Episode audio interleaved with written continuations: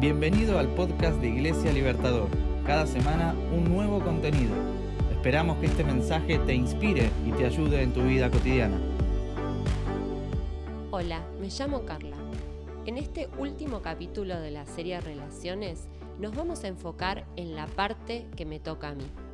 Se me ocurrió pensar la manera en que puedo elegir relacionarme con otros con la elección que hago diariamente cuando me visto. ¿Cómo elijo qué ponerme? Me arreglo y arranco el día. ¿Sos de los que se ponen lo primero que encuentran? ¿Pensás lo que te vas a poner? ¿Te vestís de acuerdo con lo que está de moda o preferís tener un estilo propio? Cuando era chica, otros elegían mi ropa y hasta me vestían. Entre los dos y cuatro años vamos aprendiendo a vestirnos solos. Y es común a veces ver chicos vestidos con la ropa de su héroe favorito o con su ropa preferida, no importa la temperatura o la ocasión.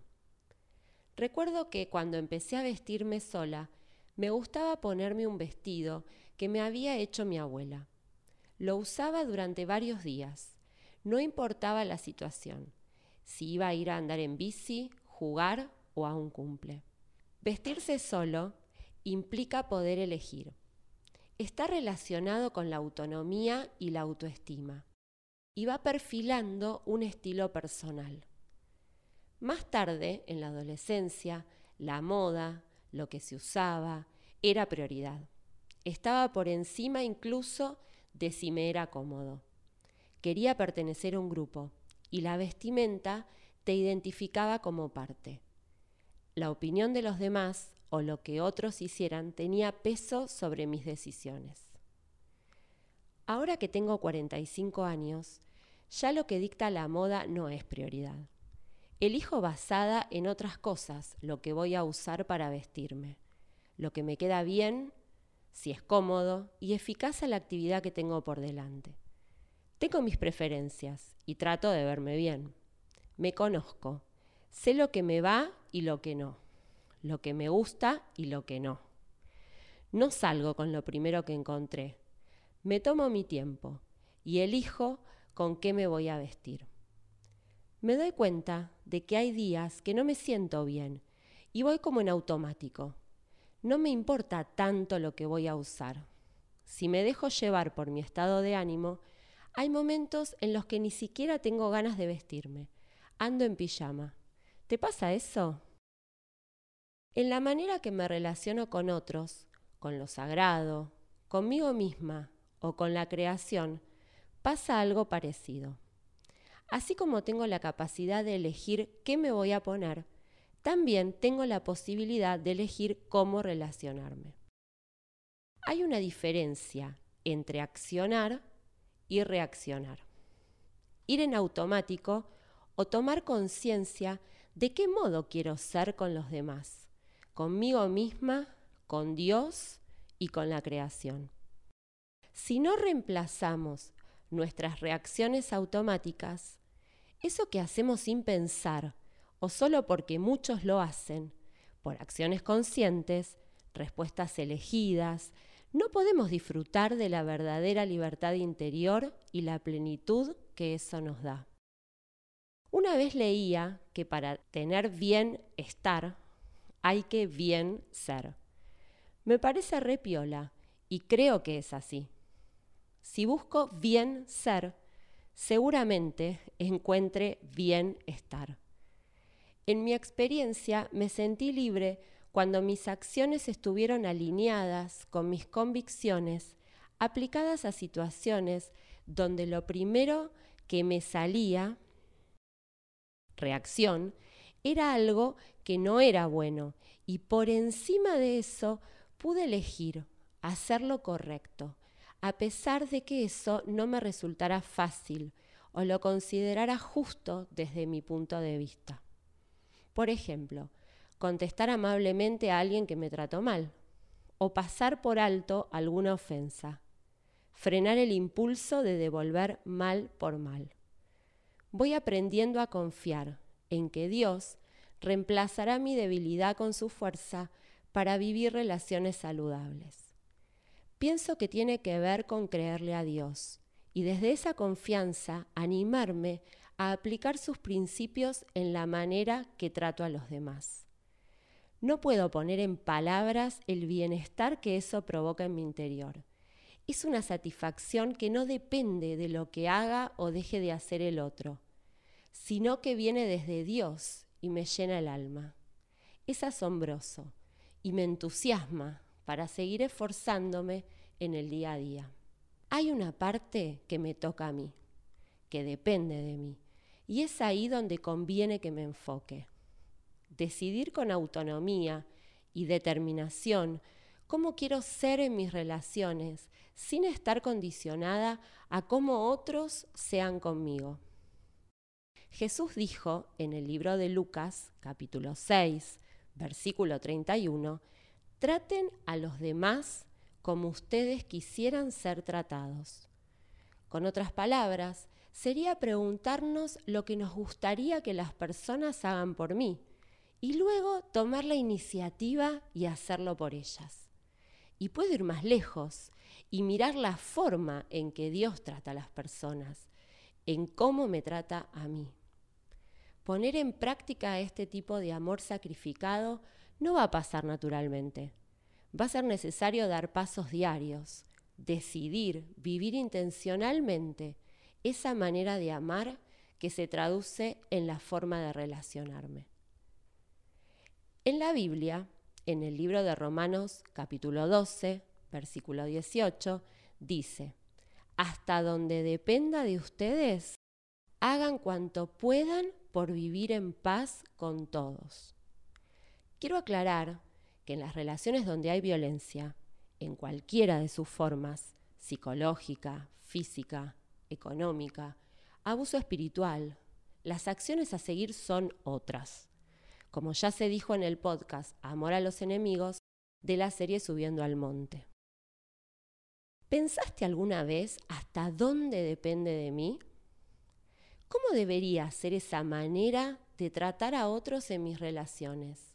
¿Puede ser que la manera en que me trataron en otras relaciones controla la manera que yo trato a los demás? ¿Hasta dónde depende de mí? Hay muchas cosas que nos exceden, que escapan a nuestro control.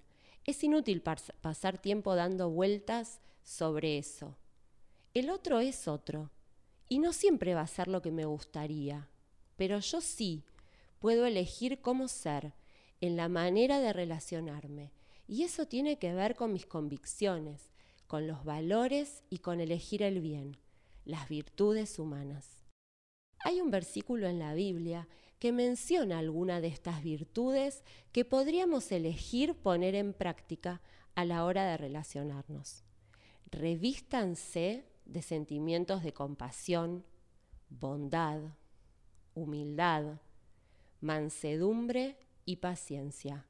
Sopórtense unos a otros y perdónense si alguno tiene una queja contra otro.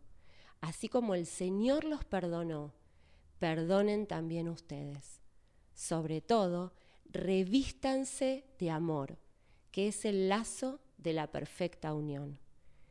Y el libro de Primera Pedro, capítulo 5, versículo 5, dice, y a todos vístanse con humildad en su trato los unos con los otros.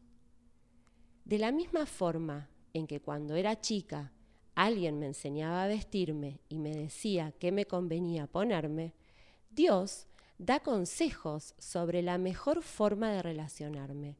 Me dice qué ponerme con qué revestirme y con qué no. En referencia a esto, la Biblia dice en el libro de Efesios capítulo 4, versículos 31 y 32, quítense de ustedes toda amargura, ira y enojo, gritos, calumnias y malicia. Sean amables y considerados unos con otros, y perdónense como Dios los ha perdonado a través de Cristo. En el libro de Primera Pedro, capítulo 3, versículos 9 al 11, dice, no paguen mal por mal, no respondan con insultos cuando la gente los insulte. Por el contrario, contesten con una bendición. A esto los ha llamado Dios, y Él les concederá su bendición. Revestirnos significa atarse una prenda de ropa, agregar a lo que me pongo, atar a mi vestimenta algo. Pero también hace referencia al revestimiento, por ejemplo, de una casa, que son puestos por sobre la construcción original para embellecerla y darle una terminación que también mejora la funcionalidad. Me gustan mucho los programas de decoración, así que esa definición de revestirse me encantó y me di cuenta de que es tal cual aplicado a las virtudes que Dios menciona. Al llevar estas virtudes, que son hábitos operativos buenos, estos hacen que mi vida y mis relaciones sean embellecidas. Entonces podríamos relacionarnos de una mejor manera si elegimos revestirnos cada día de bondad, amabilidad, humildad, compasión, perdón, paciencia y por encima de todo, amor, que trae armonía en las relaciones. Quitarnos ira, enojo, gritos, mentiras, malicia, pagar mal por mal, insultar cuando me insultan, falta de perdón que trae amargura. Podemos elegir no usar esto en las relaciones y quitarnos eso de encima. Nos puede pasar pensar, vos no me tratás como yo quiero y yo no te trato como vos querés, y entrar en un espiral negativo y no querer ser el primero en ceder. Nos quedamos atascados en eso. A veces podemos necesitar ayuda, sacarnos esa ropa que ya no nos queda. ¿Te pasó quedar atrapado al desvestirte? ¿Enredarte en un pantalón? Contar con la ayuda de otros puede ser necesario. Empecé desde la mañana, al despertarme, a arrancar el día agradeciendo, repasando todo lo bueno que sí tengo. La gratitud nos queda bien. Le pido a Dios ayuda para hacer del día algo que sume en la vida de otros. Voy a hacerlo de siempre, pero intencionalmente, siendo amable, saludando a quien nadie saluda capaz, la cajera del supermercado, el vecino, con quienes me cruzo y a veces por apuro o por estar en mi mundo no registro. Tomarme el tiempo de ver a las personas y tener un gesto que les haga bien. Tomar la iniciativa en llamar a alguien que mucho no veo o capaz no me llevo bien tenerle paciencia a los que viven conmigo, en lugar de, por la familiaridad, tratarlos de maneras que no haría con otros. Para eso me di cuenta que tengo que sacarme de encima el enojo acumulado, la lista de cosas que el otro dijo o hizo y me ofendieron, o me cayeron mal, la perfección que exijo a otros y yo no tengo, el impulso de devolver un insulto con otro, o hacer justicia, según yo, y si me hiciste mal, en cuanto tenga la oportunidad, hacer lo mismo. Las primeras son algunas virtudes, podríamos agregar más. Los segundos son vicios, hábitos o maneras de actuar que nos hacen daño. Reemplazar los vicios por virtudes sería renovar mi guardarropa remodelar mi vida, revestirme para embellecerme, con una belleza que viene desde el interior, que no depende de lo externo, de lo pasajero, de lo que otros hagan o la cultura diga. Como las virtudes son hábitos, debo ser intencional a la hora de vivirlas. Mi elección diaria de vestirme de ellas es algo pensado, no depende de mis estados de ánimo o de cómo otros me traten o si me caen bien, o si me parece que mi acción es un granito de arena, que no tiene sentido. Quedarme en mi zona de confort, que en realidad muchas veces de confortable no tiene nada, es limitante y me priva de vivir de manera libre, responsable y autónoma. Tiene que ver con animarme a una manera nueva de relacionarme, ir en contra de la forma en que todos se tratan o esperan que yo los trate. Y esto me va a llevar a un continuo crecimiento, integridad y bienestar. Cuando trabajamos para actuar en base a nuestras elecciones, no siendo dominados por las emociones, es cuando actuamos en libertad. Aprendemos de chicos a ganar autonomía, por ejemplo, cuando aprendemos a vestirnos. La autonomía es la capacidad de hacer elecciones, tomar decisiones y asumir las consecuencias. Es parte de madurar. Lo contrario, ¿sabes cómo se llama? Heteronomía. Es un concepto que se aplica a quien vive según las reglas que le son impuestas, que soporta contra la propia voluntad. Por ejemplo, cuando busco vestirme siempre a la moda y sí o sí ponerme lo que la cultura actual dice que se usa, sin pensar si eso me va o no, o el continuar en una relación que no quiero por presión externa. ¿Te resulta conocido? Es como permanecer adolescente sin llegar a madurar en términos de relaciones. Me cuesta madurar en la manera de relacionarme, pero en lo personal intento seguir el ejemplo de Jesús.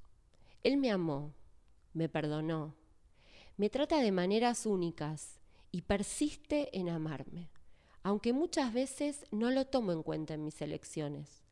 Él dio amor, se dio a sí mismo ante la indiferencia y aún el maltrato que las personas le dieron. De Él recibo el amor que necesito para vivir y para dar a otros. De Él recibo el perdón que me hace falta la nueva oportunidad que yo debería dar a los demás a mí misma. En este camino de madurar, perdonar fue clave. Perdonar es una decisión mía, unilateral. Tiene que ver con el pasado.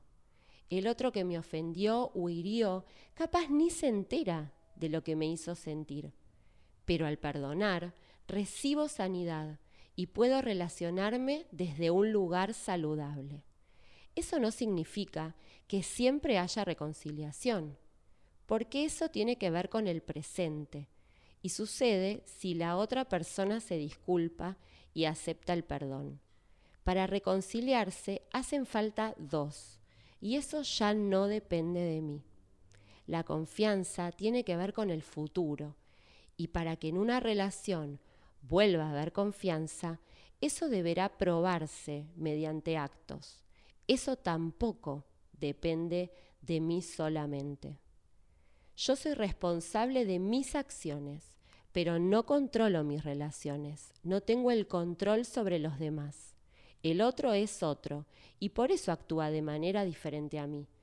Pensar bien del otro es una decisión mía. Yo puedo elegir pensar bien, ponerme en su lugar, ser comprensiva y tratar con compasión a veces nos enfocamos en lo que no podemos controlar y eso no nos deja ver cuánto sí depende de nosotros. Hay una diferencia entre control y responsabilidad. Por ejemplo, como padres estamos a cargo, somos responsables de nuestros hogares, pero no siempre controlamos lo que sucede allí. Escuché en la radio una entrevista a un médico español Mario Alonso Puig, especialista en cirugía general y del aparato digestivo. Él contó el caso de una paciente que fue a verlo por un fuerte dolor de estómago hace años y que, aunque tomaba medicación, nunca mejoraba. Al conversar le preguntó si había algo que le generaba tensión en su vida diaria, y en la conversación surgió que la relación con su jefe era algo difícil, él era una persona de mal carácter, creando un clima de trabajo hostil, incómodo para ella, y la relación laboral le estaba provocando nervios, angustia y malestar. Eso afectaba su salud y provocaba ese malestar. La paciente le pidió medicación, pero él le propuso un tratamiento diferente. El médico le dijo si quería probar durante un plazo practicar hábitos nuevos en la relación con su jefe. Le propuso llegar al trabajo, sonreír y tratar amablemente a su jefe, más allá de cómo él la trate. Ella le dijo que no iba a poder, que él no se lo merecía, que era injusto, que era imposible. El médico le dijo que lo haga por su propio bien. Durante un corto plazo, ella lo hizo. Cambió su manera de tratarlo. Fue amable, le contestaba bien, le sonreía, no porque lo sintiera, lo hizo por convicción. Fue una decisión consciente. Se propuso revestirse de una manera diferente. Ella volvió al médico y le contó que su malestar corporal se había ido. Ya no era necesario tomar remedios. Y encima su jefe había comenzado a tratarla de una manera diferente. Sonreír, ser amable, decir palabras positivas tiene impacto en nuestro cerebro y en nuestro cuerpo. Las palabras abren nuevas posibilidades, dan vida, traen salud. Cambiar nuestra manera de pensar cambia nuestra manera de vivir. Dios ya lo dijo y la ciencia lo comprueba. ¿Te pusiste a pensar qué pasaría si cada día nos proponemos revestirnos de virtudes? Si vamos reemplazando nuestra ropa vieja, nuestras viejas maneras con lo nuevo, con nuevas maneras de relacionarme. ¿A quién no le gustaría recibir una palabra de aliento, un trato amable, una acción compasiva. Más amor, por favor. ¿Qué ropa vieja necesitas quitarte? Amargura, enojo, queja, crítica, falta de perdón. ¿Y si fuéramos influencer, como se dice ahora, de una nueva moda, como dice el teólogo colombiano Harold Segura, si fuéramos parte de la revolución que inició Jesús, la revolución de la ternura, ser influencer implica afectar la cultura. Pero necesitamos que Jesús y su manera de hacer las cosas nos afecte a nosotros primero, para luego seguirlo a Él, animándonos a practicar lo que Él hizo y enseñó. Una forma diferente de relacionarnos, de tratarnos, incluso la creación y con el Creador, basada en el amor, en el respeto, la generosidad, la justicia social y la paz. Hace más de dos mil años Jesús cambió la historia. Tuvo una influencia en apenas doce hombres que dejaron de hacer lo que hacían para hacer algo nuevo, diferente. Hicieron algo que no era lógico, ni sensato, ni razonable. Hoy muchas personas somos cristianas gracias a su valentía. Fueron parte de una manera revolucionaria de vivir. Y si nuestra manera de vestirnos influye sobre los demás, ¿qué vas a elegir ponerte hoy? Solo Jesús puede darnos el poder para hacer lo que nos enseñó a hacer. Teresa de Calcuta decía, a veces sentimos que lo que hacemos es tan solo una gota en el mar, pero el mar sería menos si le faltara esa gota. Así que no nos cansemos de hacer el bien. A su debido tiempo cosecharemos numerosas bendiciones si no nos damos por vencidos. Gálatas 6, versículo 9. Pienso que no son las cosas grandes, esas que claramente no están en mis manos, poder cambiar las que me ponen de mal humor o hacen que no pueda manejar mis emociones y reaccione mal si soy sincera, son esas cosas de todos los días, esas en las que sí tengo posibilidad de elegir hacer mi parte, las que cambian mi humor.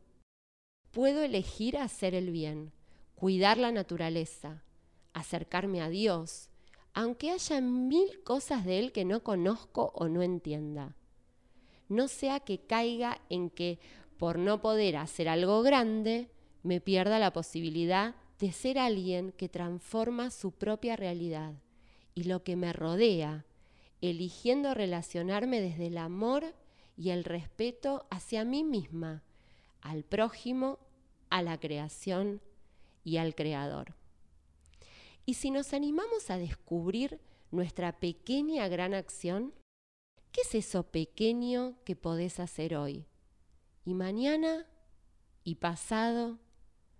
Tal vez sea bueno preguntarnos cada día, ¿qué es eso pequeño que puedo hacer hoy?